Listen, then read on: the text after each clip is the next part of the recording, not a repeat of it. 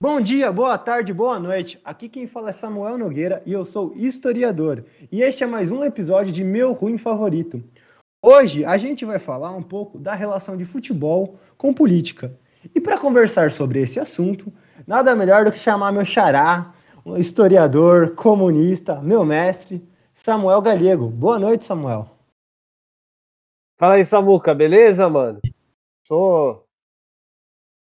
Mó, massa tá participando aí do seu podcast. Falar de uma coisa que a gente curte pra caramba aí, que é futebol e história, né? Duas coisas que a gente gosta pra caramba.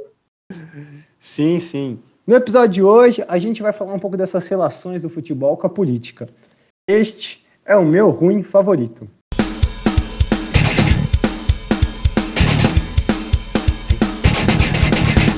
Bem, Samuca, vamos lá então.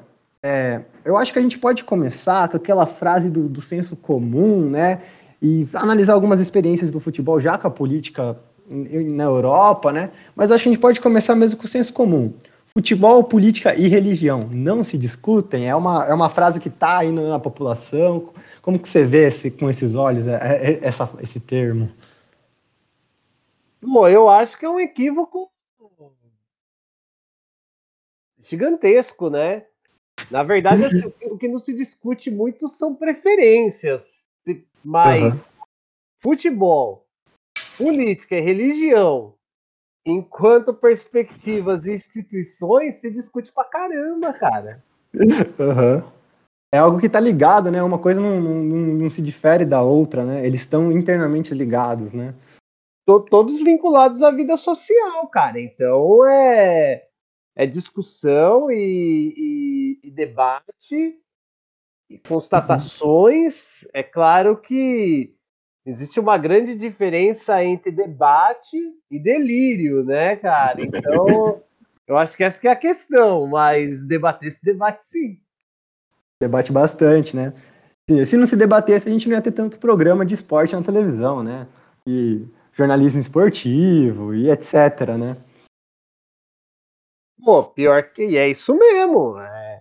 No, no é, o jornalismo esportivo, futebol, ele suscita paixões, identidade, sentimento de pertencimento, tudo que está ligado à natureza humana, o futebol expressa ali na sua raiz. Então, assim, uhum. não tem uhum. como não discutir. Sim, sim. É, o, essa relação do futebol com a política, o Galeano vai trazendo aquele livro Futebol, é, A Sombra e a, e a Luz, né? E ele vai trazer na página 54 a seguinte frase, né? O futebol e a pátria estão sempre unidos e, com frequência, os políticos e os ditadores especulam com esse vínculo de identidade. A esquadra italiana ganhou os mundiais de 34 e 38 em nome da pátria e de Mussolini, e seus jogadores começavam a terminar cada partido dando vivas à Itália e saudando o público com a palma da mão estendida. E aí a gente já vê essa relação do futebol com a política, né, Samuca? O Mussolini na Itália utilizando já isso em 34 e 38, né? Você falou aí da, o Galeano cita a relação de futebol e pátria, né?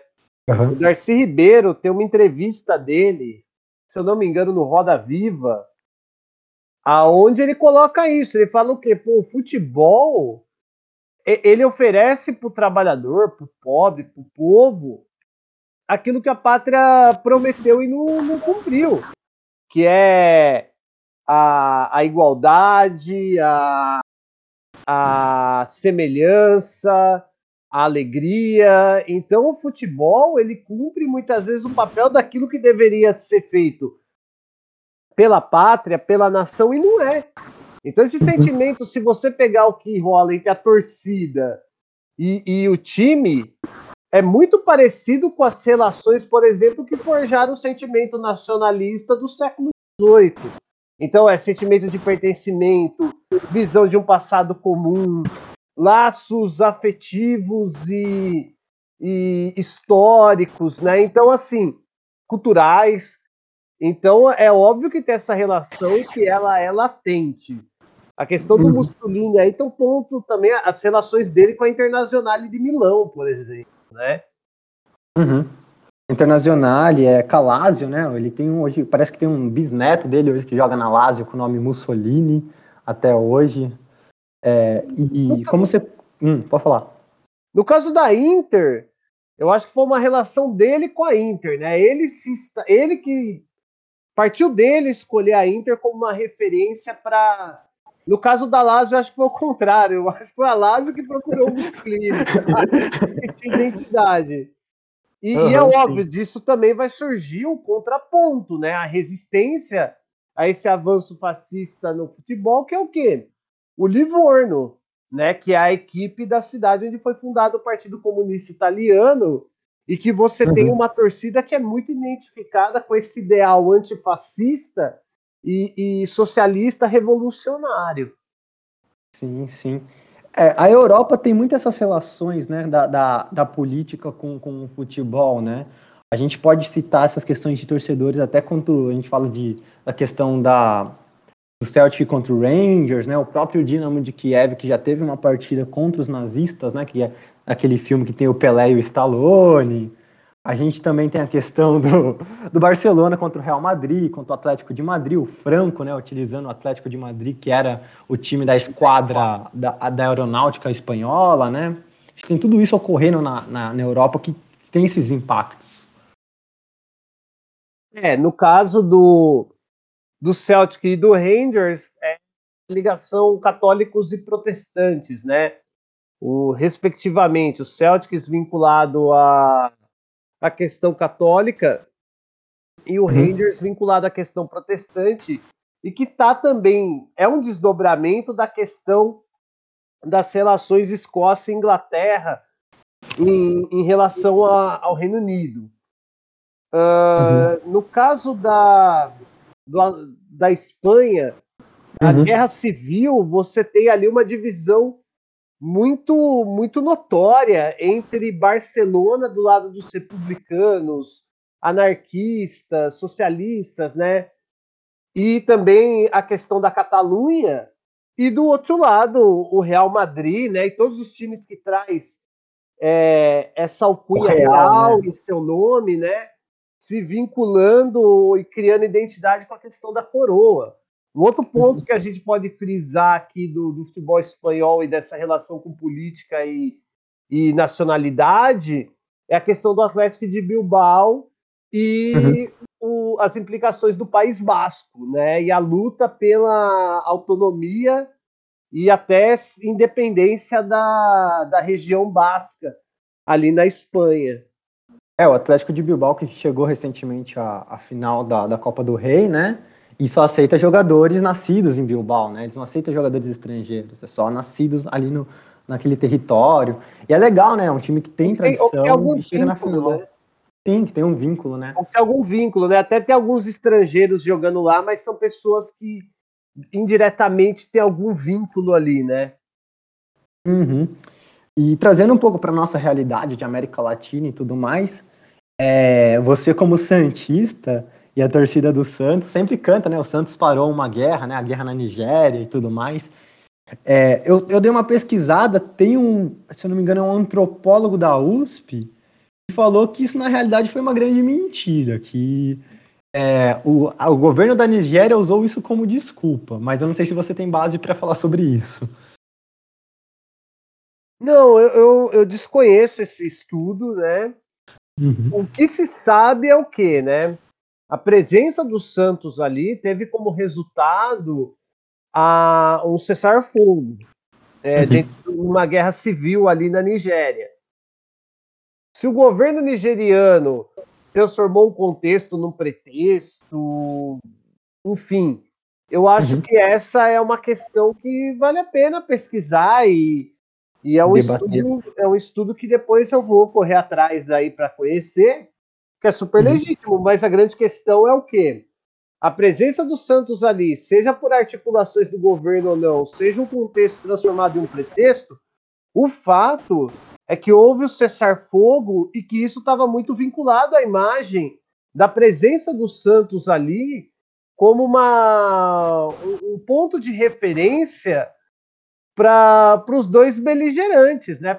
para as duas forças que estavam em guerra. Isso mostra que o futebol brasileiro, numa época que não tinha internet, que não tinha televisão, ainda mais no continente africano, o, o futebol brasileiro chegava e tinha um peso. Porque provavelmente, se o governo fosse fazer uma articulação desse tipo com qualquer outra uh, atividade, não, uhum. provavelmente não obteria os mesmos resultados. É, é, mais ou menos quando a gente pega a relação do, do Bob Marley com o Santos, né? Você uhum. vê ali um time onde a maioria dos seus jogadores são negros, e quando você vê nas imagens em preto e branco, né, o uniforme branco do Santos fica mais branco e os, os jogadores negros ficam mais negros. Uhum. E você vê algum um desses negros ser chamado de rei de algo que não é uma nação da África. Então você uhum. vê o impacto que aquilo teve no Bob Marley, o impacto que isso deve ter tido ali na, em, na população nigeriana, inclusive das forças beligerantes. Uhum. Uhum. Sim, total, total. É o Santos nessa época ele vai fazer muitas excursões pela, pelo mundo, né? E uma das excursões que eu acho interessante é quando vai para o Chile e vence o Chile do Pinochet em 1973 de 5 a 0. E, cara, é legal porque a gente falar da, da, da, ditadura do Chile, o Pinochet, as ideias liberais, tem um contexto do futebol ali também, né? Do, da, do Chile jogar uma classificatória de Copa do Mundo, uma repescagem de classificatórias da Copa do Mundo, contra uma União Soviética que se recusa a jogar em território chileno, né? Então, é porque o anti-imperialismo para a União Soviética, que pese todos os problemas que a União Soviética possa ter tido, uhum. o imperialismo ali era política. O, o anti-imperialismo, o anti.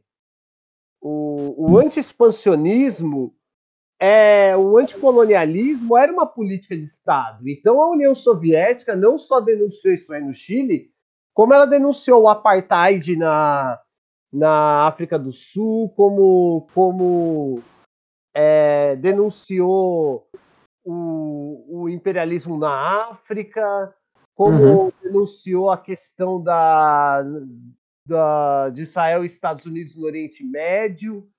Então, assim, isso era parte da política de Estado soviética, uhum. que chegava também nas suas federações esportivas, né, nas suas instâncias vinculadas a, ao, ao esporte.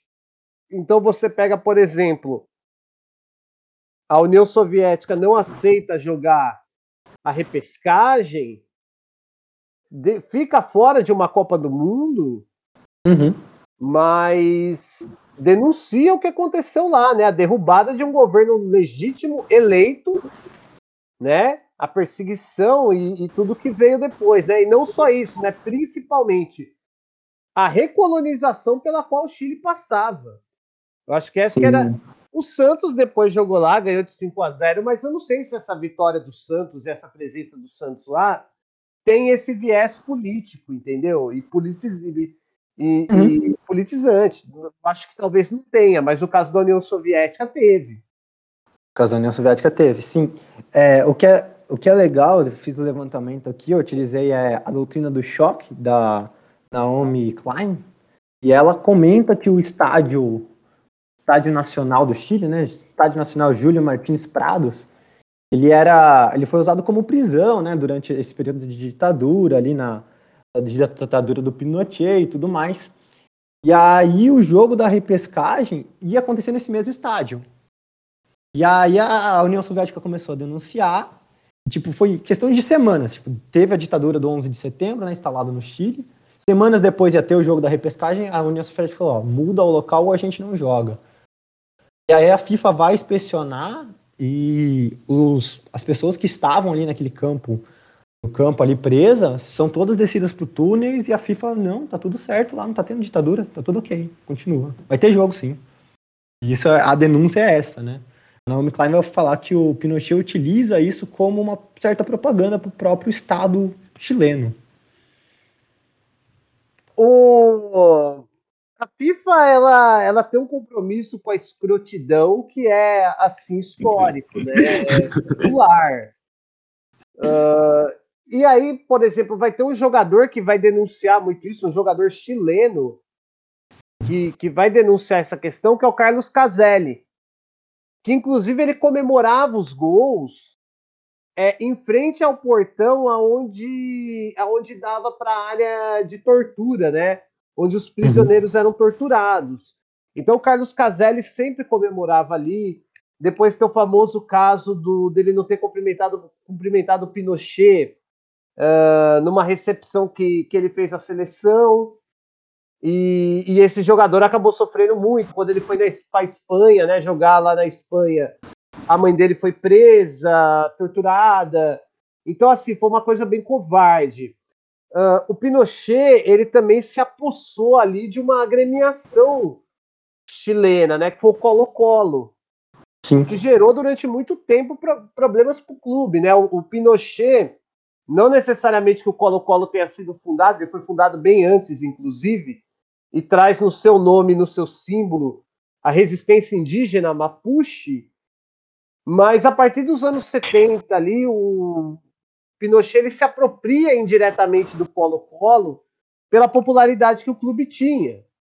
E, e depois ficou um pouco essa, esse estigma, que só foi derrubado agora recentemente nas, nas manifestações populares do Chile, e que implicaram, né, tiveram como desdobramento aí a Assembleia Constituinte, onde os uhum. jogadores do Colo-Colo declararam apoio, estiveram na rua e, e, e se negaram até a jogar em, em, favor dos protestos e das uhum. manifestações.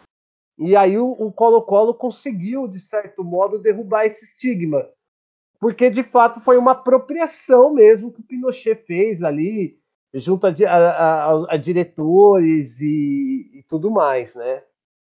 Sim, sim, é. eu até separei uma questão da, da atualidade da, do Chile com, é, com esse período que a gente está falando da ditadura de 1973, porque é, a torcida do, do, do Colo-Colo no clássico, eles vão gritar que o Pineira, que era o presidente, era assassino igual o Pinochet.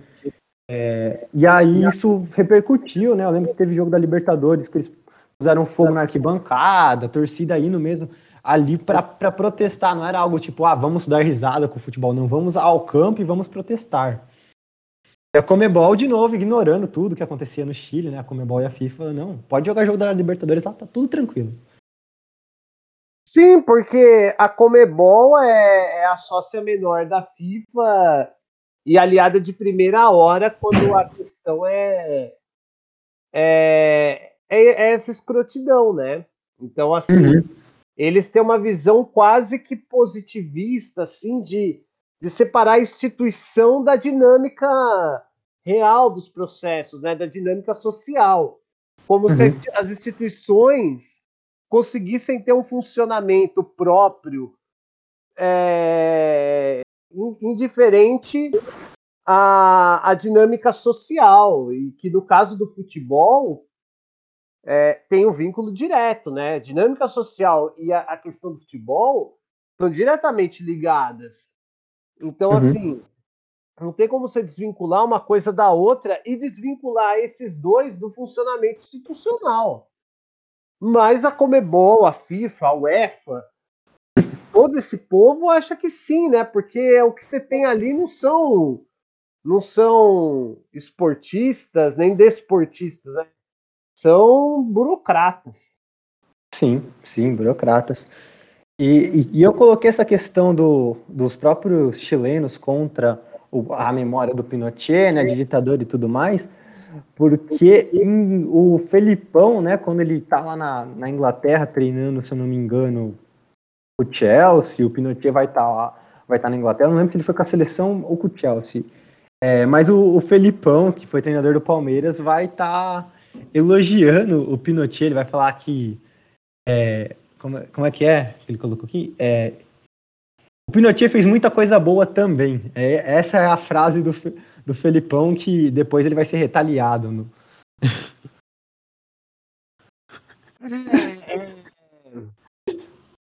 O Felipão ele fala isso, aí ele coloca lá, por exemplo, é... ah, porque se deixar, se deixar essas coisas como estavam, ia anarquia, né? Uhum. E aí você, você vê que o cara, o cara não entende de, das três coisas que ele está falando, né? Não entende de ditadura, não entende do Chile, não entende sobre anarquia. Então, então Sim, assim, total. É, não tem muito o que falar pro, pro, pro Felipão nesse sentido. É, uhum. O cara até tem serviços prestados aí no futebol, a Copa de 2002, é, Libertadores do Palmeiras, o primeiro título da Copa do Brasil, que não, o primeiro não, mas o título do Criciúma em 91, que surpreendeu todo mundo. E tem muitos desserviços também, né, cara? É, o 7 a 1 embora eu não acho que ele é o único culpado dessa história, e, e, sem querer ser advogado do diabo aqui, acho que talvez ele seja o que menos tem culpa. É, você tem, por exemplo, uh, a carreira dele no Chelsea, que foi uma lástima, né? Mas desse ponto de vista, o Felipão, como analista histórico e político, ele é um ótimo treinador de futebol. É um ótimo treinador de futebol, exatamente. E aí, nesse jogo que a gente estava comentando da, da repescagem, o Chile cumpre o protocolo, o protocolo lá, vai tocando a bola, faz o gol, 1 a 0 tinha torcida pagante e tudo mais. E é, essa é a maior relação que a gente vai ter do futebol no Chile, porque depois ele vai para a Copa e não ganha, né? Não ganha nenhuma partida, é eliminado, uma seleção fraca. É, era, era uma seleção fraca. É, agora não me lembro se o Figueroa já era zagueiro, mas acho que ele já era, ele já atuava, né? Depois o Figueroa vai ter um puta destaque no internacional. É, uhum. Mas foi um, uma seleção muito fraca do Chile, né? Diferente de, de outros, outras formações que tiveram até na, na Copa de 62. Uh, ali nos anos 60, o Chile estava passando ali por um momento de entre safra, que na verdade é comum no futebol chileno, né?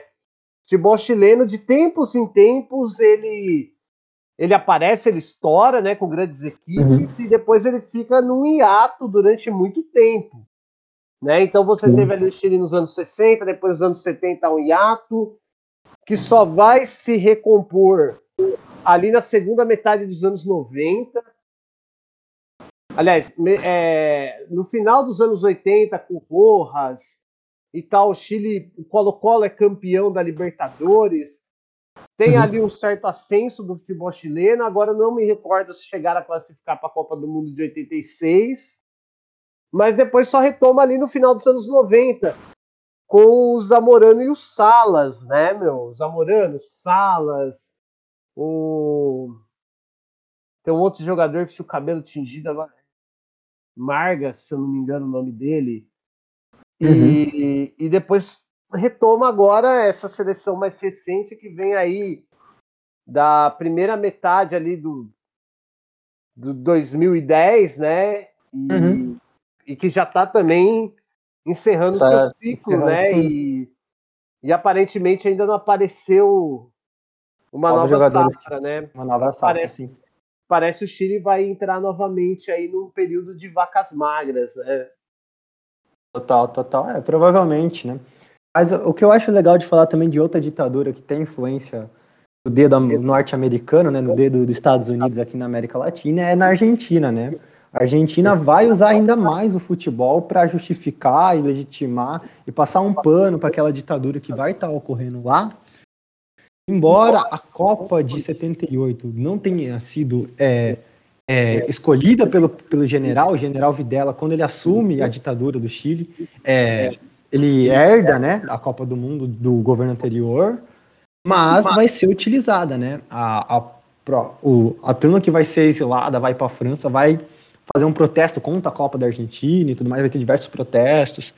E de novo a FIFA, tá tudo tranquilo, Copa, vai. É, na verdade a FIFA até, até gosta quando o arranjo é assim, porque uhum. sabe que, que o governo vai atender ali os padrões e as requisições da entidade e que qualquer tipo de oposição ou denúncia vai ser é, sufocada, tá uhum. certo? Então, assim, não é uma. É, eu não fico surpreso em relação a isso. Como eu falei, uhum. a escrotidão da FIFA é secular, né, cara? Ela, ela data de muito tempo já. Agora, o Vilela, de fato, né, ele vai usar muito isso. Uhum. É, embora vão ter jogadores ali da seleção de 78 que vão ter uma posição de denunciar a, ditadura o mais o mais notório talvez tenha sido o Leopoldo Luque, que até morreu uhum. recentemente, agora alguns meses até de Covid. Aqui em Brasil jogou no Santos tal. Então, assim, uhum. o, o, a Copa ali na Argentina foi realmente pô, vergonhosa, né, cara? E a Argentina foi campeã principalmente na questão do jogo contra o Peru, sob circunstâncias que até hoje são suspeitas gente, e suspeita, tem, tem, diversas alegações, né, de ameaças e principalmente em relação ao goleiro do Peru, né, que jogava no futebol argentino. É, o goleiro do Peru, ele era naturalizado peruano, né? Ele é argentino, naturalizado peruano. Tinha essa, essas questões por fora. É, então parece que houveram intimidações ali, né? Uhum. E, e, assim, até hoje rola essa história. Embora o time da Argentina, analisando pelo lado futebolístico, né, a seleção em si, era uma seleção com nomes formidáveis, né? Passarello, Luque, Kempis. Né? Por, por, exemplo, o meu pai, o Mário Kempis, foi o maior jogador argentino, né, meu? É ele e o Maradona. Uhum. É o que, o que eu acho que é interessante dessa Copa da Argentina, em específico, é que o presidente da FIFA é um brasileiro, né? O João Avelange. E ele que vai lá é, conceder a Copa mesmo para a Argentina, vai fazer as, as inspeções, tudo. E o que é interessante é que ele era sócio de uma empresa de armas que fornecia armamentos à ditadura da Argentina. Sim, e ele era presidente da CBD aqui no Brasil, que também uhum. tinha relações é, muito estreitas com o ditatorial aqui, né? Para não dizer assim, ótimas relações, relações muito estreitas, uhum. né? Que datam até da questão do Saldanha e a Copa de 70 e convocação uhum. de jogador aí a, a pedido de, de do Médici, é, né? De ditador, né? Do Médici. Então, quer dizer, a CBD aqui, que depois veio se uhum. tornar a CBF, tinha boas relações com a ditadura aqui no Brasil. Uhum. Né? E, e aí, no caso da Argentina, né, soma-se já essa predisposição a ter uma boa relação com regimes ditatoriais e essa questão particular aí do Avelange, né? Uhum. Que depois também você vai ter a questão nos anos 90 da CPI da Nike. Uhum. É que embora não tivesse envolvimento direto do Avelange, tinha de alguém que era muito vinculado a ele, né? Que era o Ricardo Teixeira. Uhum. Então, quer dizer, oh, não, é aquela coisa, né? Surpresa nenhuma, né? nada de novo, nada de novo. É, e essa Copa na Argentina, ela vai ter, como você comentou, essas questões fora, extra-campo, né? Que é a própria ditadura em volta, né? Tem aquele jogo do Brasil contra a Suíça que o, o Zico faz o gol da vitória e aí o juiz apita o final do jogo com a bola no ar antes do Zico fazer o gol, uma, pita, uma arbitragem estranha, a Argentina tendo que vencer o Peru de 4 a 0, mudando o horário do jogo para ela saber quantos gols que ela tinha que fazer no Peru, porque o Brasil tinha feito é, ganhado o outro jogo, para saber quantos que eles iam chegar para a final.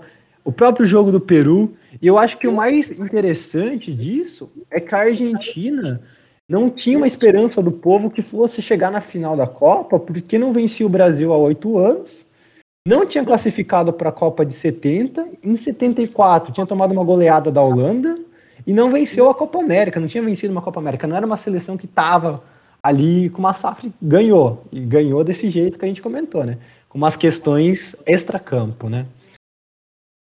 Existiam questões extra-campo é, voltadas à intimidação, a arranjos que uhum. favorecessem uh, os argentinos a, a, ter uma compreensão maior do que eles precisariam dar em campo e o que eles precisar, é, precisariam poupar. Uhum. É, eu não me lembro agora, era, foi o Zico no caso da, da Suíça, na, na minha cabeça tinha sido o Rivelino. O Rivelino, é, o Zico, eu, acho que, é, eu acho que. É, o, se eu não me engano, é o Zico. Eu acho que quem bate o escanteio deve ser o Rivelino. É, agora não me recordo, mas tem essa história. Então, assim, uhum. foi uma Copa muito estranha, né? Como tudo que geralmente envolve regimes ditatoriais, né? Sim. A gente vai ter um jogador da Alemanha, né? Que vai se negar a jogar a Copa do Mundo, vai falar que, que não vai jogar num território é, da ditadura. Tinha-se um boato sobre o Cruyff, mas o Cruyff meio que desmente, fala que ele tinha sofrido um sequestro, não dava para jogar a Copa do Mundo com esse trauma do sequestro. Mas no Brasil, o que marca é o atacante Reinaldo, né? Jogou no Atlético Mineiro, comemorava com o símbolo dos Panteras Negras. Ele joga essa Copa. E antes dele embarcar, o, o ditador brasileiro fala para ele: ó, joga a bola que é o que você sabe, política a gente faz. É, o, o Reinaldo ele já vai ter essa história de, de é, questionar o regime, tá aqui no Brasil né? Uhum. Atlético Mineiro, ele, pô, o campeonato, o, o, campeonato brasileiro só dava a ele. Foi talvez, se não maior, um dos maiores jogadores do Atlético Mineiro. E ele tinha notoriamente essa, essa comemoração, né? Como referência aos Panteras e tendo ciência de, de que tipo de organização eram os Panteras, né? Não era essa visão que se tem hoje quase que estética, né, do, do, do, movimento Pantera Negra como um fenômeno estético. Não, o Reinaldo sabia que era um fenômeno político, que os Panteras Negras eram um, movimento que se organizava quase como uma estrutura partidária, antirracista, antifascista, marxista, né? Uhum. É, totalmente voltado à esquerda. E o Reinaldo, ele ele fazia esse enfrentamento, ele usava o espaço que o futebol dava a ele para deixar esse recado. E, uhum. e levou isso para a Argentina também, né? Levou para a Argentina também. É, o Galeano coloca aqui ó, sobre o Mundial da Argentina, né? Os jornalistas alemães mais veteranos confessaram que o Mundial de 78 lhes recordava as Olimpíadas de 36, que Hitler tinha celebrado com toda a pompa em Berlim. Página 88 do livro Futebol e a Sombra. E, e ele, eles colocam isso muito porque também na final contra a Holanda, os jogadores da Holanda ficam de costas para o general, né, o Videla, não recebem as medalhas, eles se recusam a receber aquelas medalhas. Outro fator interessante também é uma recordação de uma, uma pessoa que foi torturada né, na, na ditadura, no Auschwitz argentino, que ficava alguns quilômetros do estádio do River Plate hoje, né, o estádio nacional que o River Plate joga, o Monumental. E, pô, soltaram ela no meio da festa. Fala assim, conta aí pro povo que tá tendo uma ditadura. Fala aí no meio dessa celebração nacional o que você tá sofrendo para ver se alguém acredita em você. E ela presa, sem saber, sem conseguir falar, sem conseguir se expressar no meio de toda aquela alegria que tava o povo argentino. É, é, uma coisa, é um dos relatos que, que eu tenho anotado aqui sobre esse período de vitória da, da Argentina, mas com essa mancha na história, né? Eu, eu, eu vejo da seguinte forma, né? Volta aquilo que nós falamos. Talvez justamente pelo povo argentino estar tá sucumbindo diante dessa ditadura, você tem uma um apego maior a essas vitórias no futebol.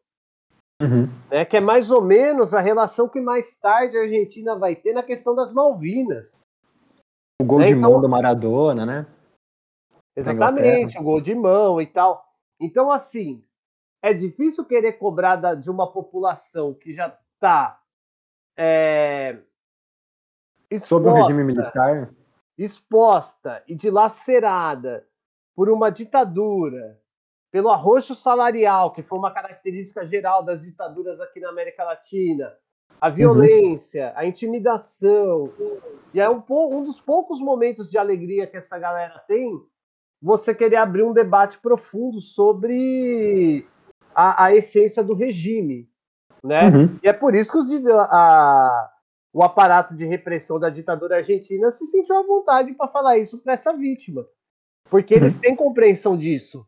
O que a gente tem que tomar cuidado é para não pegar esse caso para tentar utilizá-lo como exemplo, assim, de ó, ó, como o futebol é o ópio do povo, tá ligado? Sim, sim. Não, o que acontece é que você tem um pequeno momento ali é, de acesso à alegria gratuita e a todos, que, que, que faz com que gere essa reflexão. O futebol, uhum. na verdade, como nós vimos aí no caso do Reinaldo, que nós acabamos de falar, no caso da seleção soviética, no caso, a gente pode pegar aí o fenômeno das torcidas antifascistas que estão surgindo, uhum. é, ele não é um, um gatilho nem uma referência de alienação. Né? Até porque no, no é, se o futebol tem alguma natureza alienante, isso não está é, vinculado a ele, isso está vinculado à estrutura social que ele está que ele tá uhum. colocado. E, e as reflexões que gera. A gente pode pensar, por exemplo, por outro lado, essa questão da seleção holandesa, que ao mesmo tempo que mostra um tom de politização muito forte, mas é interessante como essa mesma galera se calou durante muito tempo diante do colonialismo europeu na África, entendeu? Sim, sim, total, total, total.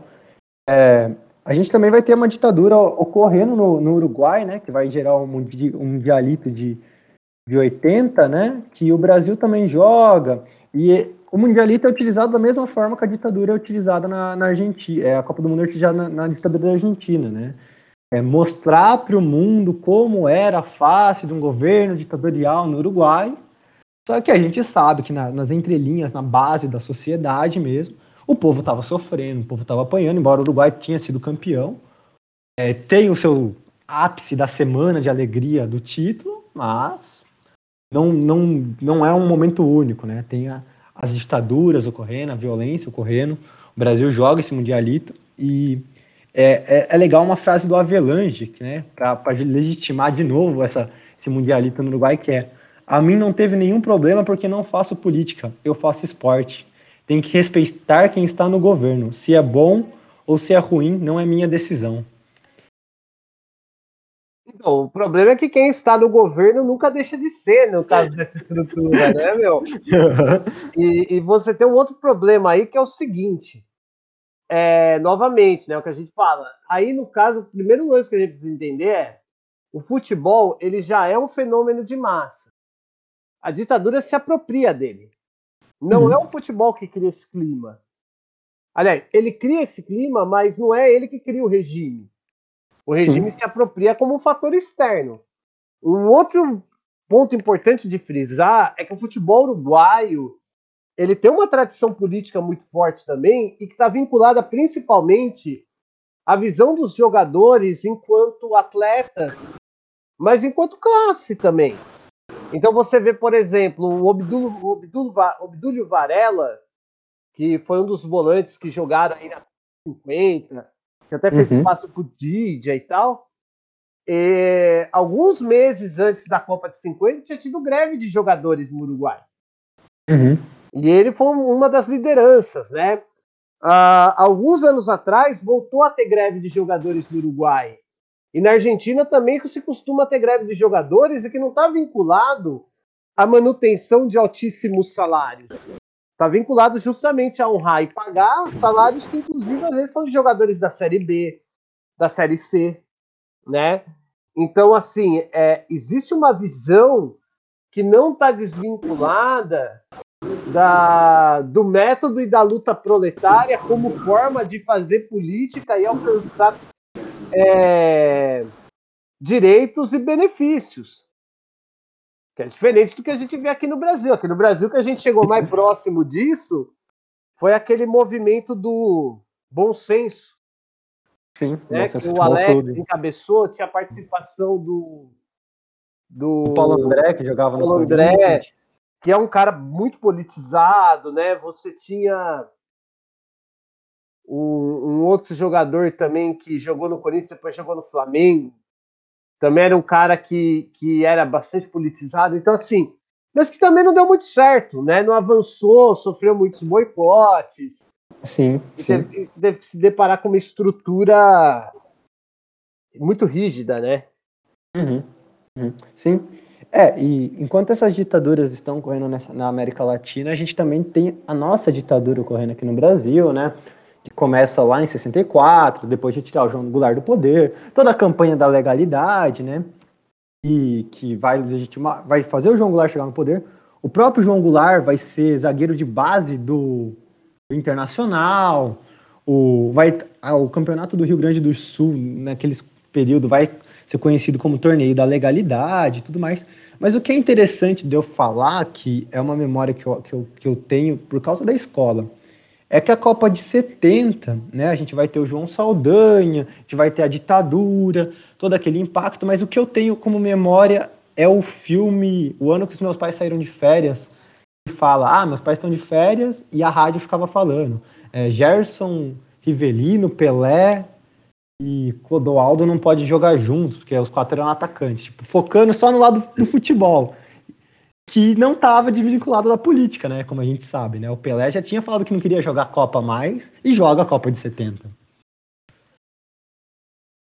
É, essa questão do, do Pelé aí depois vai voltar a ocorrer em 7-4, né? Uhum. 7-4 novamente vai ter uma pressão da CBD, contando por uma um, um, apoio né, do governo ditatorial. Naquela época, acho que o Geisel já tinha entrado, ou estava para entrar, uhum. ainda, mas contou com o subsídio do governo, né? Para tentar pressionar o Pelé, ele não aceitou jogar a Copa mesmo assim. Vai até surgir um boato é, uhum. que o Pelé, na verdade, não estava aceitando porque o time não era tão bom quanto o 70 e vai ter aquele apelo racista de sempre, né? Então, ó, tá vendo? Preto é isso mesmo, os uhum. caras sacana e tal. E um ponto fundamental da Copa de 70 que já, já citou é tudo aquilo que, que passa pela questão do Saldanha, né? Que depois Sim. vai ganhar até a alcunha do João Sem Medo e tal. Uhum. Por conta das posições dele, Saldanha era um notório militante do, do Partido Comunista, né? Isso não era segredo para ninguém. Sim. E, e ele acabou não sendo o técnico que foi para a Copa, acabou sendo o Zagallo. Que enfrentou... Ele com. Hum, pode ir. Não, o que acabou sendo esse impasse que você falou, dos quatro atacantes, né? Como montar um time com tantos dez, né, todo, uhum. todo esse. É, tinha a ver um pouco com essa questão do Zagallo, né? De como ele iria resolver isso. Esse impasse volta naquilo que nós falamos é um contexto que se acaba usando como pretexto para poder dissuadir outras discussões que estão fora da esfera do futebol. Uhum. Total. É, o Saldanha, ele, ele vai ele vai ser um comunista, ele nunca escondeu isso, tanto que até no próprio Roda Viva dele, é, quando ele volta do exílio, né, ele vai falar que o, os governantes, quando o Médici assume o poder, viram para ele e falam assim: a gente sabe a sua vida inteira. Ele falou: minha vida não é segredo para ninguém, todo mundo sabe quem eu sou, todo mundo sabe minha posição política.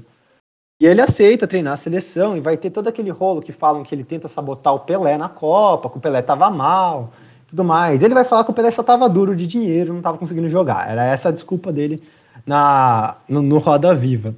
E ele fala que ele caiu não porque ele era um comunista, e sim porque ele se nega a convocar o atacante, né? O que o Médici queria era o Túlio Mar... não era o Túlio Maravilha, era o, o Dadá Maravilha. Dadá Maravilha, sim.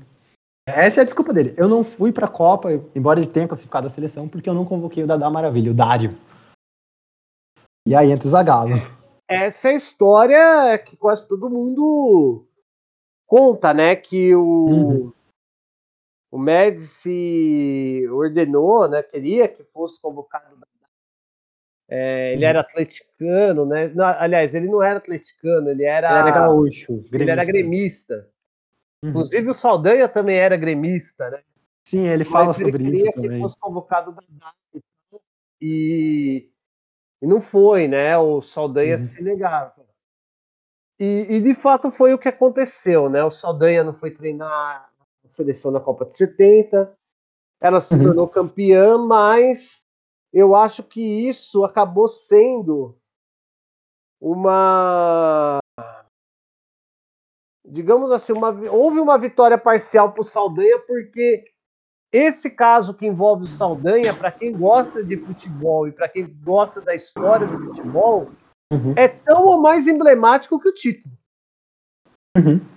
Né? Até Sim. porque o Saldanha é visto como o grande criador, né? O, quem concebeu essa equipe, né?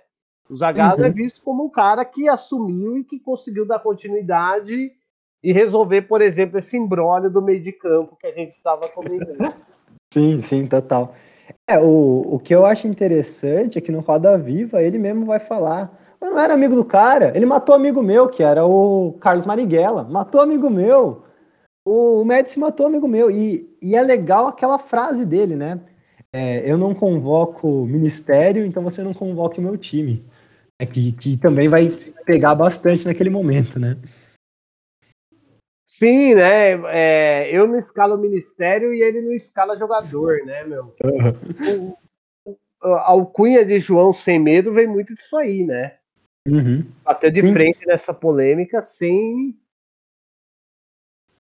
Sim.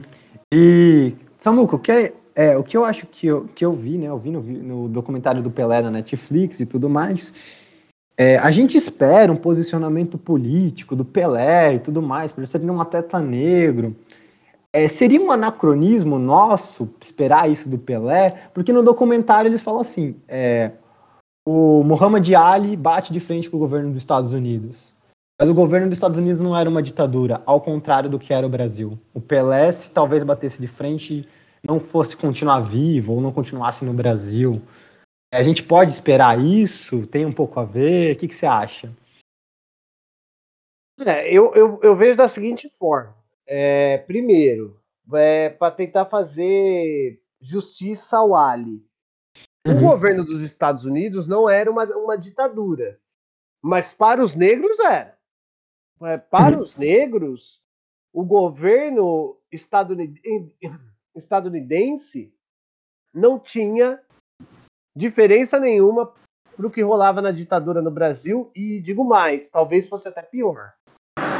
Uhum. Porque aqui na ditadura os caras ainda se davam o trabalho de torturar, matar e esconder o corpo. Lá nem isso os caras faziam. Eles batiam, torturavam, matavam a olhos vistos.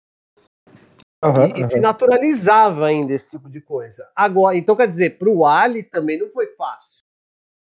Para o Ali também. E outra, quem ajudou a instalar a ditadura aqui no Brasil foi esse governo democrático dos Estados Unidos. Portanto, ele é sócio indireto, aliás, sócio indireto não, sócio direto. Uhum. E, e, a questão para o Ali também não era fácil. O, agora, o que a gente precisa entender é que o Ali tinha uma militância de base e uma organização política e aí eu nem me refiro. Aliás, uma organização mais social, né? E aí eu nem me refiro aos Panteras Negras, mas eu me refiro à Nação do Islã. Uhum. O Pelé aqui, em 68, que é quando o bicho pega, a maioria das, das organizações políticas brasileiras hoje já estão na clandestinidade ou estão sendo massacradas e dissolvidas. Uhum. E aí eu concordo com essa questão que o documentário coloca, embora eu ainda não tenha assistido, mas é, ouvi já essa, essa análise, que é o que? Com certeza, o Pelé, enquanto negro, num país profundamente racista, seria muito difícil ele se colocar. É só você pensar essa questão da Copa de 74. Uhum. Foi só o Pelé, depois de ter ganhado duas Copas do Mundo em campo e ter participado dos jogos da, da Copa do Chile, ou seja, as três Copas que o Brasil ganhou, ele estava lá. Uhum. Mesmo depois de tudo isso, quando acontece 74, uma das alegações que boa parte da população vai fazer envolve o cunho racial. Total, total. Então, assim, é, talvez comparar com o Ali, eu não consigo, eu não consigo ver muita diferença. Mas uhum. eu consigo ver na questão de que dentro do Brasil, para o Pelé, haveria um, um número muito maior de é, perseguições, intimidações e indiferença, inclusive da própria classe média e da elite, que era signatária dessa ditadura, uhum. do que aconteceu, por exemplo, nos Estados Unidos com o Ali. Então, ah, o Ali, por exemplo, você teve setores da classe média que apoiou o cara, porque eles eram contra a guerra. Você tem uma juventude estudantil que está na rua. Aqui, talvez, o Pelé tivesse apoio desses setores. mas a questão racial ainda iria ser muito profunda. Né? Então, com certeza, para o Pelé, o impacto de bater de frente com a ditadura não seria o mesmo que teve, por exemplo, o Chico Buarque de Holanda. Tá certo? E, uhum. e, e aí eu não estou dizendo que isso justifica certa indiferença do Pelé com certos aspectos da política brasileira. Uhum. Mas explica muita coisa. Explica muita coisa. Sim, sim, total, total. E aí na Copa de 70 a gente acaba ganhando, né? E como a gente já está falando do Pelé, a própria ditadura vai usar a imagem do Pelé para vender a propaganda, né? Vai ter aquela, aquela música, né? Para frente, Brasil. É, o Pelé vai estar tá nos anúncios. Ninguém segura esse Brasil, né? A Brasil ame ou deixe. É, a ditadura, de novo, como a gente fala, já, já trabalhou, não é o futebol que proporciona isso, né? E sim a ditadura que se apropria do futebol para aclamar o povo, né? Utiliza de novo uma figura de um, uma pessoa popular, um ícone popular, que era o Pelé, para passar essa propaganda. Bom, e aí a gente precisa lembrar também o que é, o Brasil tá, já está ali no início do que vai ser chamado de um milagre econômico. Uhum. Então, essa ideia passa realmente a permear a cabeça de certos setores da sociedade brasileira, porque uhum. a realidade vai comprovando aquilo. Embora por trás dessa questão você tenha o que? Aquilo que nós já falamos. O arroxo salarial, a perseguição e aparelhamento das organizações sindicais.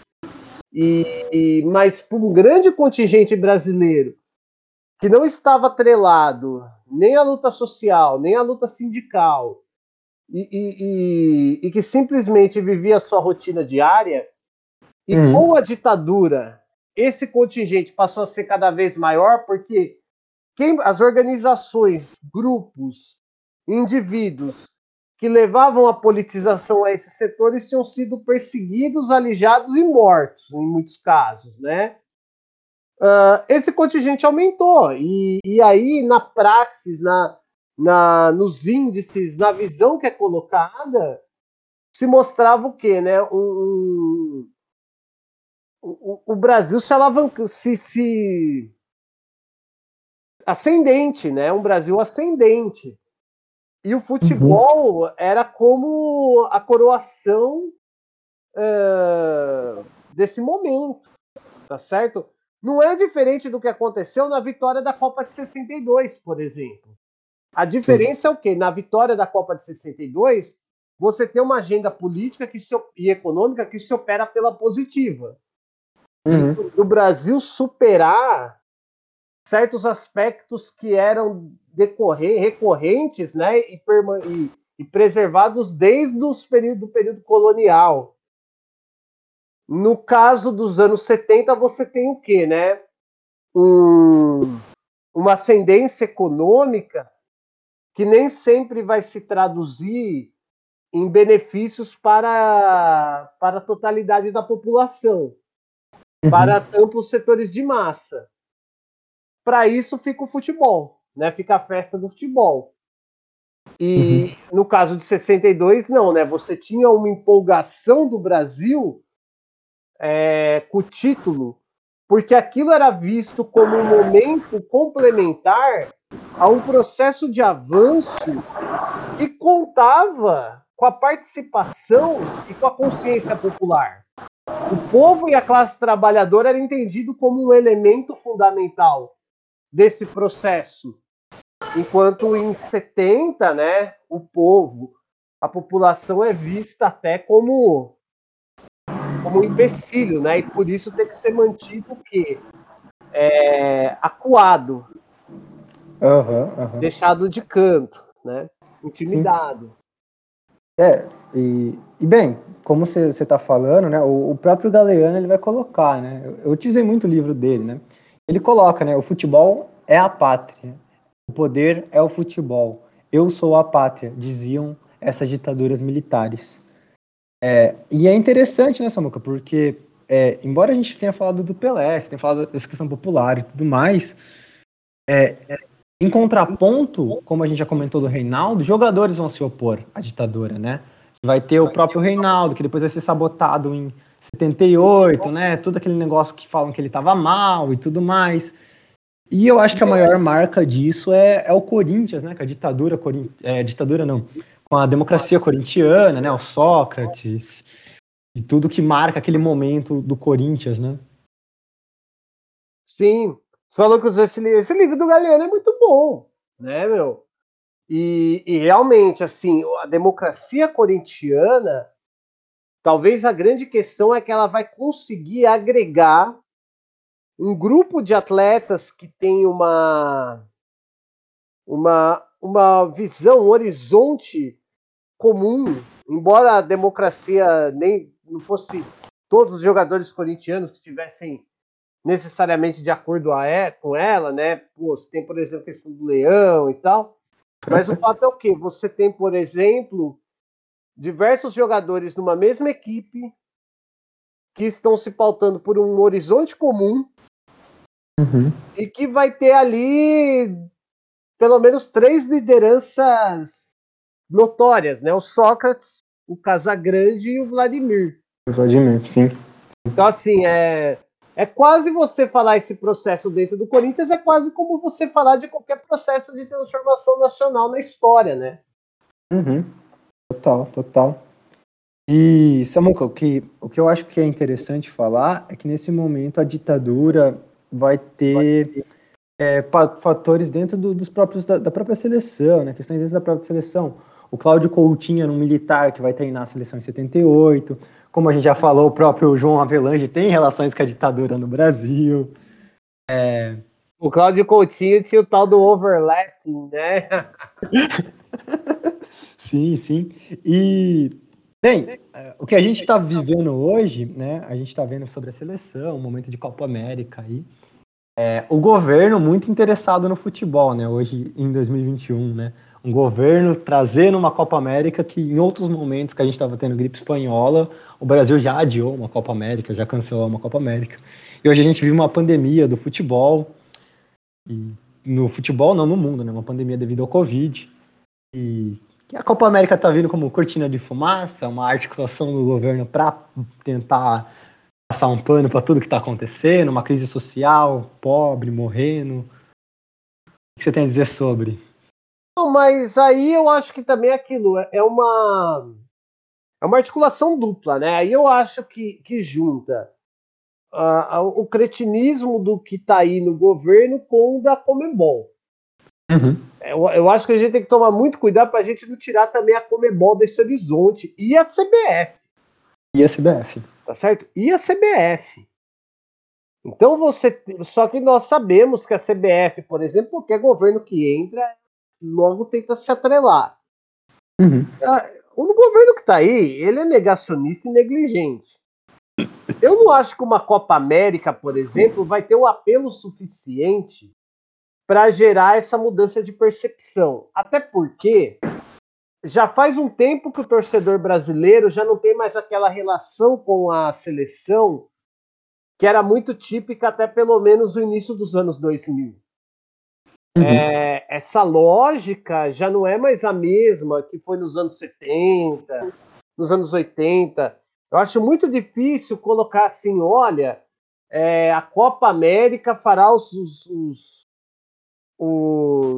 brasileiros mudarem suas percepções. O que eu acho que a gente precisa analisar é o que é, é que ainda há um debate profundo uhum. sobre esse governo um governo que é negacionista, negligente, alienante, com ou sem uhum. Copa América. E que quem está fazendo esse trabalho não vai ser competição de futebol. Esse trabalho está sendo feito todos os dias pelos aparatos de mídia e, e por algumas instituições é, estatais, religiosas, uhum. propagandísticas, que estão fazendo isso, né?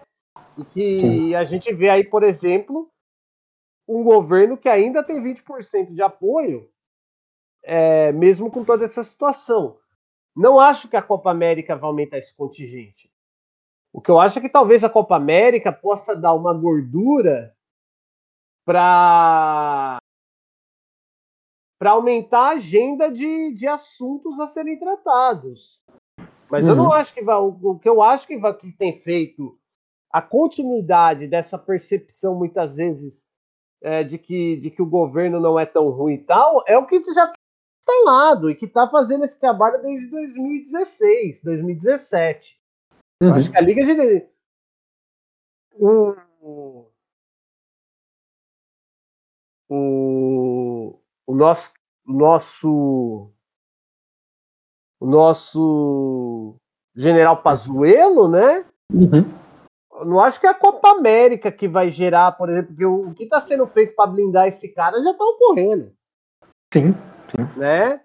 Então quer dizer, cara, num, é, pensar que a Copa América vai ter esse poder e esse alcance, por exemplo, que uma Copa do Mundo teve nos anos 70, não vai ter. As relações do brasileiro com a seleção, o nível de torneio, é totalmente uh, diferente, tá certo?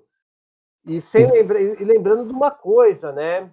Uh, a, infelizmente, acabou correndo algo que deu munição para esse governo. Foi o quê, né, cara? A volta dos campeonatos em nível estadual, municip... É, estadual, nacional, uhum. continental, né?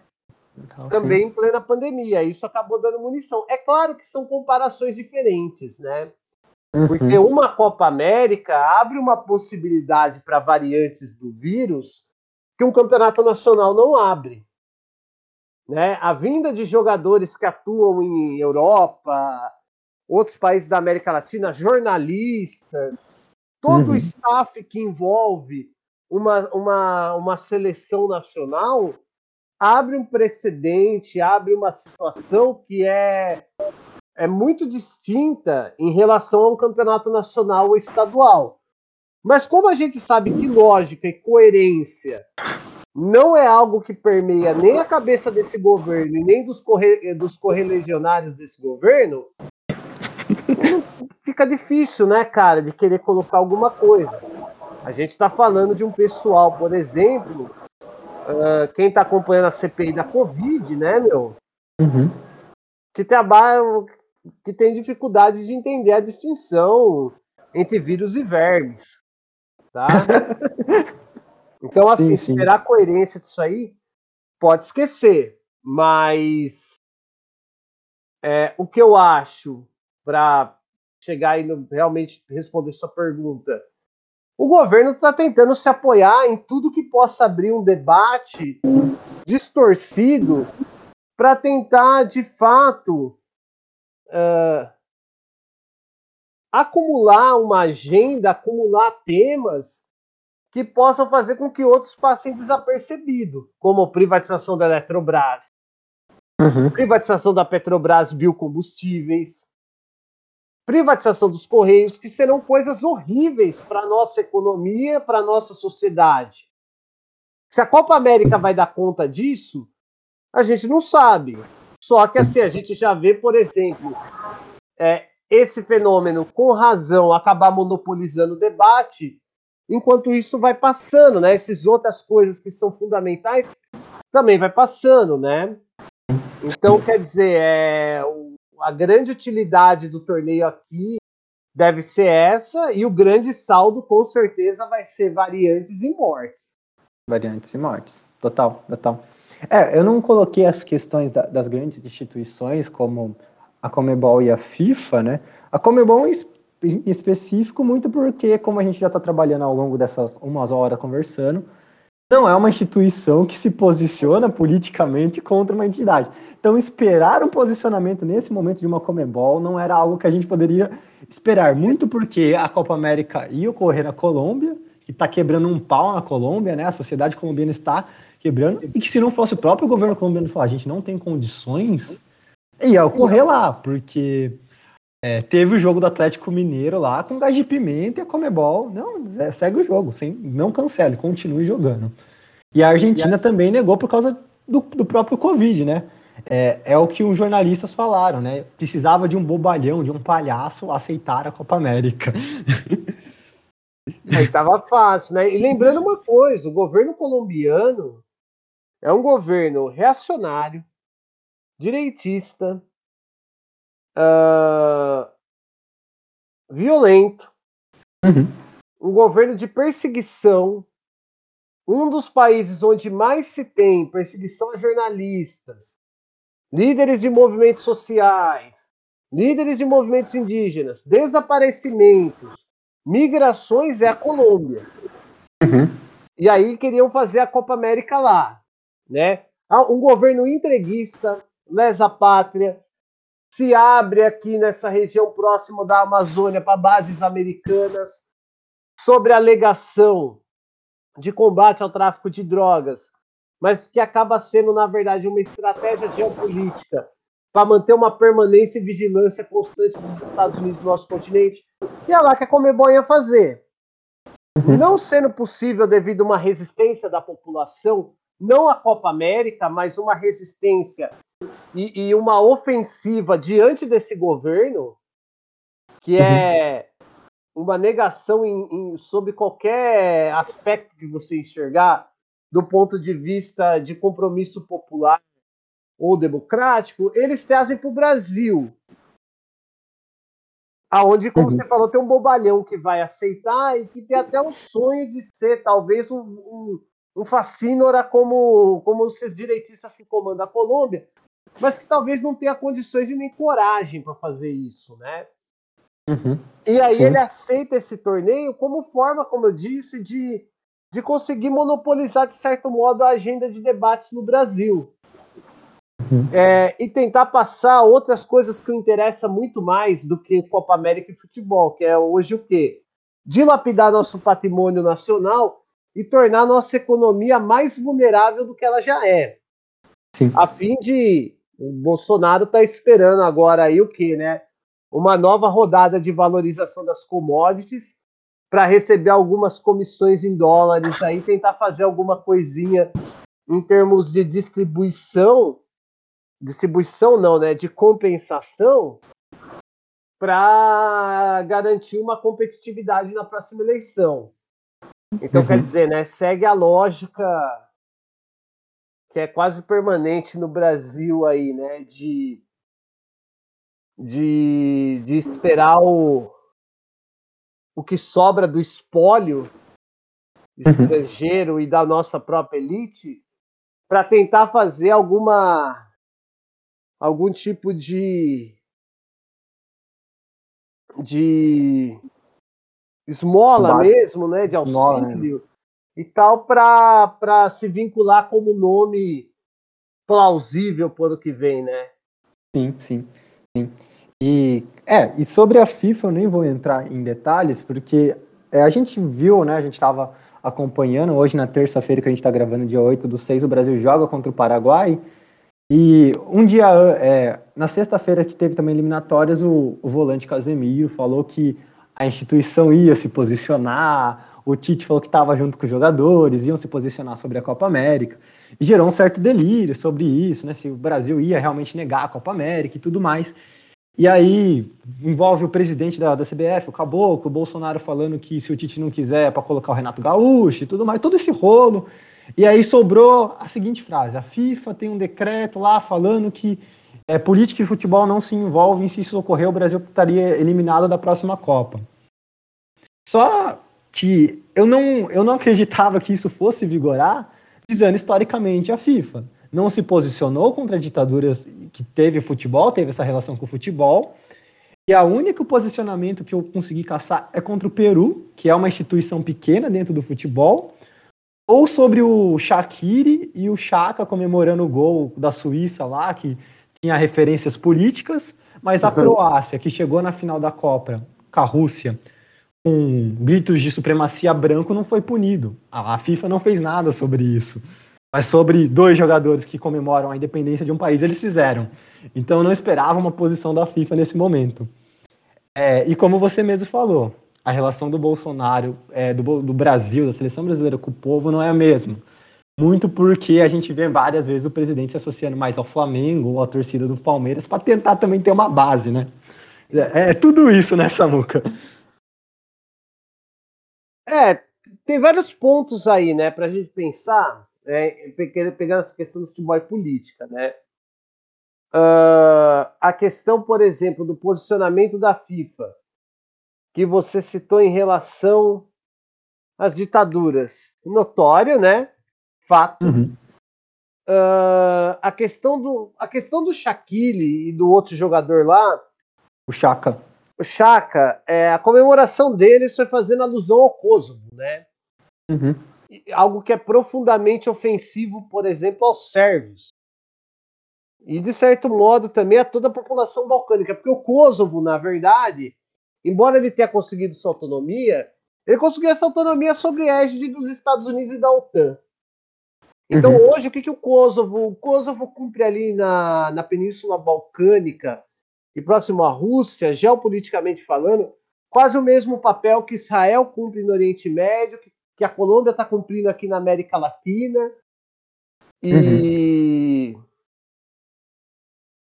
e, e, que os Estados Unidos gostaria, por exemplo, que, que a Bielorrússia e a Ucrânia cumprissem também no leste europeu.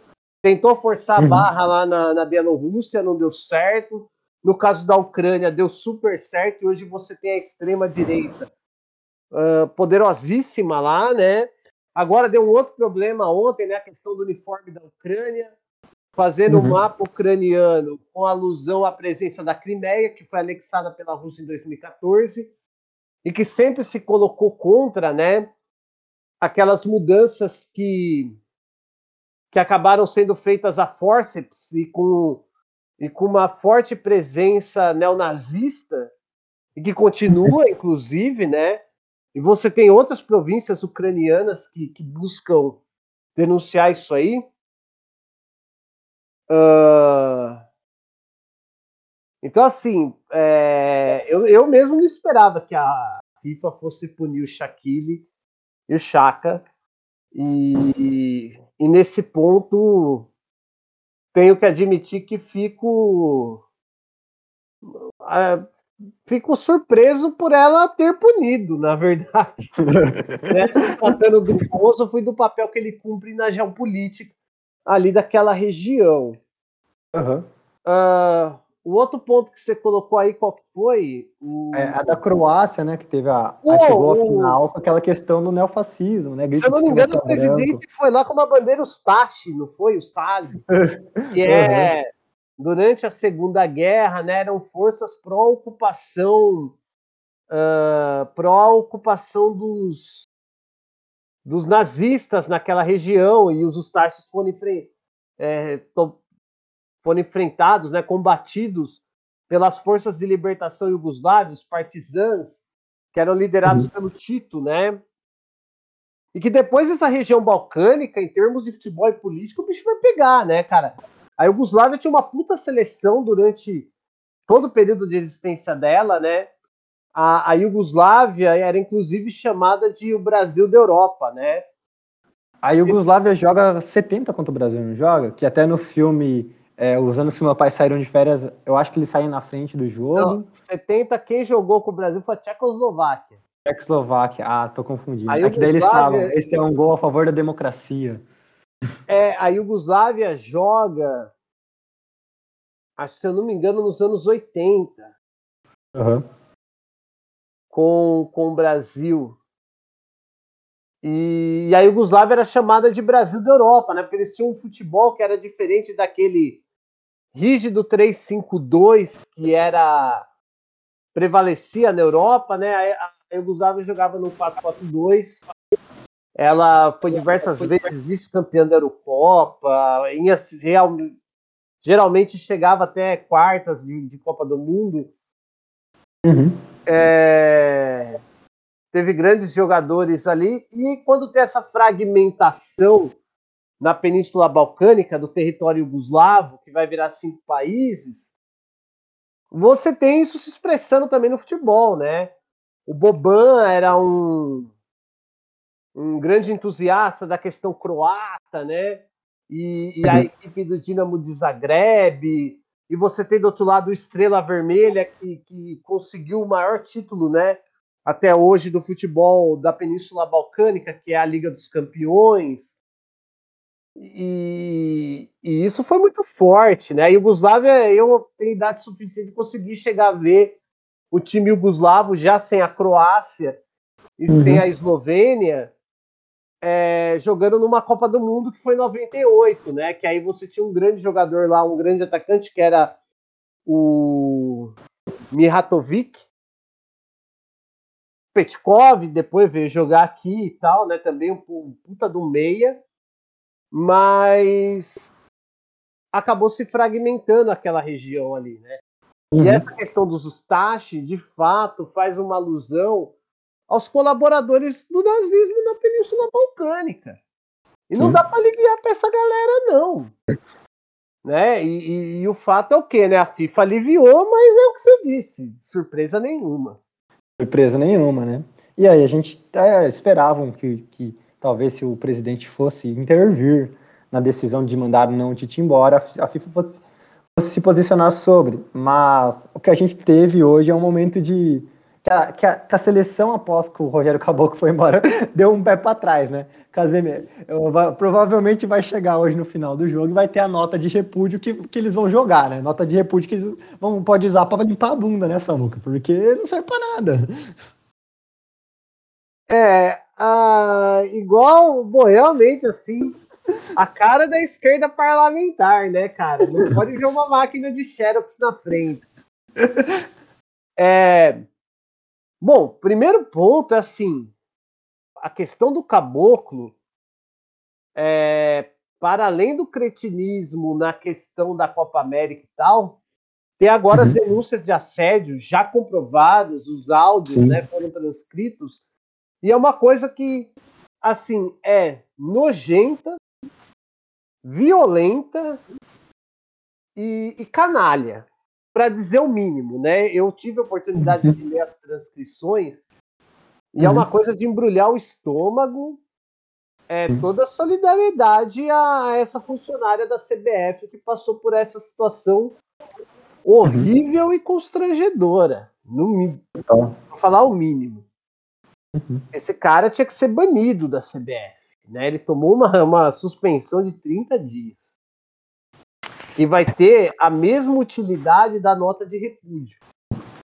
Ou seja, nenhuma. Né? Vai, ter, vai ter a mesma.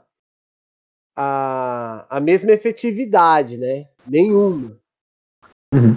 No caso da seleção, sinceramente, por exemplo, a entrevista do Casimiro, que muita gente disse que foi histórica, Sinceramente, ele falou quando ele não disse nada.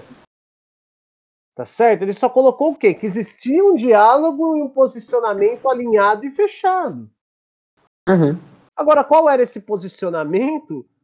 Por mais que se quisesse ver algo nas entrelinhas, não estava claro. Aí tem um segundo ponto que é o quê? Achar que a seleção estava preocupada com essa questão do Covid, que foi o que nós tratamos sobre a, a, a Copa América, né?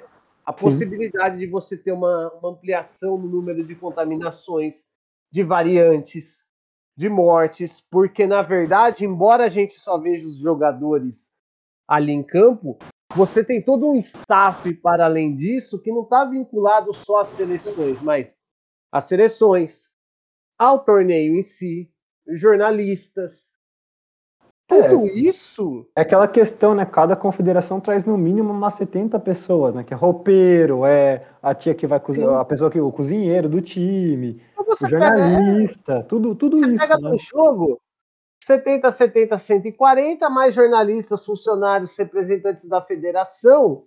Você tem no mínimo 250 pessoas presentes ali.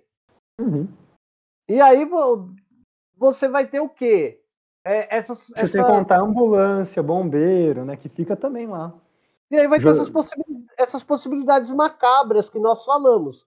Variantes, uhum. alta contaminação, contágio, é, morte. Só que isso já está dado desde o início da pandemia. E os jogadores da seleção brasileira não colocaram nada em relação a isso. Nenhum deles tomou uma posição nem em relação aos campeonatos europeus, aos clubes que eles atuam na Europa, nem em relação ao Brasil, nem em relação a esse governo. E aí, de repente, agora, do nada, eles criaram consequência como por passe de mágica. Então já estava claro isso aí, não tinha a ver com a pandemia. Se não tinha a ver com a pandemia, talvez o que tivesse a ver. Eles deixaram claro, foi a maneira como o presidente colocou a questão da Copa América, não consultou os jogadores, é, não levou em conta a questão das férias deles. Uhum. Então, peraí, né? Jogadores que não falaram nada sobre a reforma trabalhista que passou, que não tem o mínimo de consciência do que aconteceu, agora estão uhum. exigindo cumprimento de, de normas, embora é, a gente tem que fazer justiça para uma figura aí, que é o Richarlison. Uhum. O Richarlison se colocou durante esse período mais de uma vez e para além dos temas que envolviam a pandemia. Então, Sim. justiça seja feita, mas os outros pode ser desconhecimento da minha parte, mas o que eu vi a grande maioria é que eles, eles negligenciaram completamente esse assunto. Os motivos por isso podem ser lendários, se tinha a ver com o que a fim de reivindicar uma estrutura mais CBF, uhum. que tem esse papel histórico que a gente está comentando, é, seleção. Um, um histórico de permanência. É, achar que vai conseguir fazer isso sem levar a pauta até as últimas consequências é de uma ilusão e ao mesmo tempo de uma ingenuidade cabal, gigantesca. Uhum. Então, quer dizer, eu não, é, eu não esperava algo dessa seleção que não fosse isso que aconteceu. Tanto que eu não me manifestei em rede social, não prestei nenhum manifesto de apoio nem de repúdio. Uhum. Porque eu não, não esperava outra coisa. É... A tradição do futebol brasileiro, embora a gente fale dessa questão política e tal, uhum. você conta nos dedos os jogadores que tiveram esse tipo de atuação.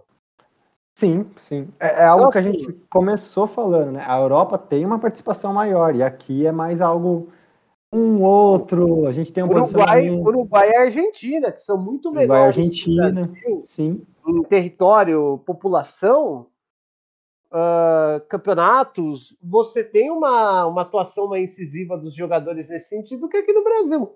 Não é da tradição do futebol brasileiro. Some-se ah, isso a jogadores que mal passam seu tempo aqui no Brasil. Você pega boa, muitos desses jogadores, eles saem ainda na condição de júniores para jogar na Europa.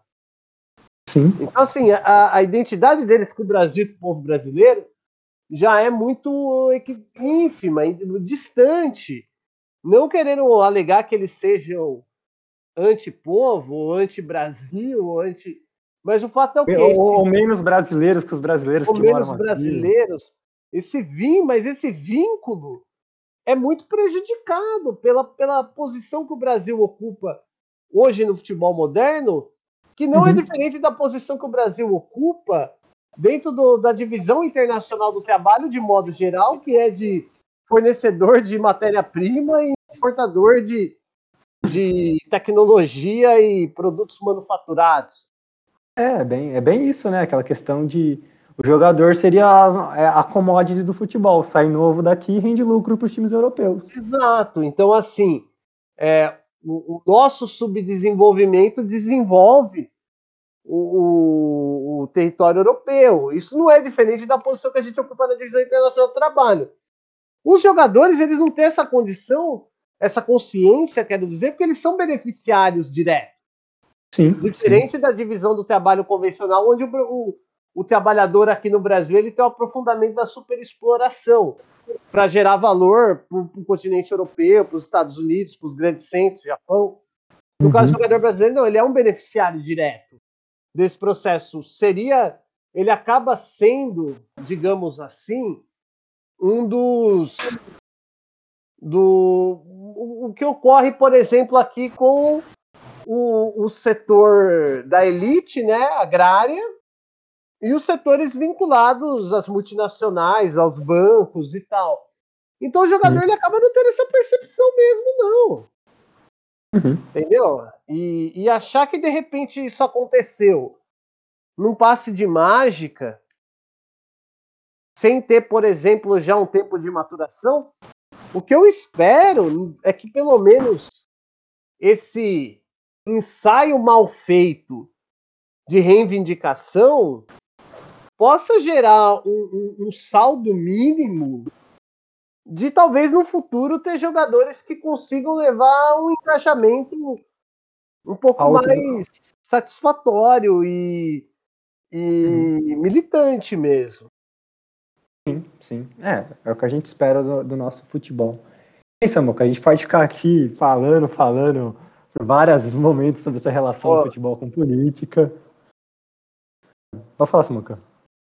Não, eu só falei, é, pode crer. É, é, não, é isso mesmo. E, bem, eu acho que a gente atingiu o nosso recorte, né? Falar das ditaduras, um pouco dessa relação do futebol com política. São algo que não só se conversam, como tem que ser debatidos, tem que ser levado à tona, né? E, bem, eu queria agradecer você pela participação no podcast Meu Ruim Favorito. Vou passar a palavra para você está se despedindo e terminar com a pergunta do podcast, né? A pergunta, embora o assunto seja um pouco sério hoje, né? Seja mais sério que envolve futebol e a política. É, você tem um jogador ruim favorito, Samuca? Quem é o seu ruim favorito? E passar a palavra para você. Bom, vou agradecer aí o pessoal, agradecer você pelo convite. Gostei bastante do podcast e do tema. Agradecer aí o pessoal que escutou pela, pela paciência e pela audiência, né? E, uhum. pô, meu, meu ruim favorito, cara, é um zagueiro que jogou no Santos chamado Domingos, cara. Eu vou, pô, embora ele não tenha sido um craque, tá muito longe de ter sido um Beckenbauer, ou mesmo, ou mesmo um Alex, um Luan Pérez. É, eu gostava de ver ele jogando porque ele chegava rachando, bicuda para frente. Ele era um zagueiro do tipo tradicional. Ele era um zagueiro que, talvez igual ele, você só vai encontrar ali no futebol dos anos 70. Alguns volantes tipo Chicão, alguns zagueiros tipo o o, o, Ronaldão, que jogou no São Paulo? Não, o Ronaldão, ele tinha muita classe, né, ele era elegante. O, o Célio Silva, nos anos 90. Então, assim, talvez essas referências. O Domingos era uma.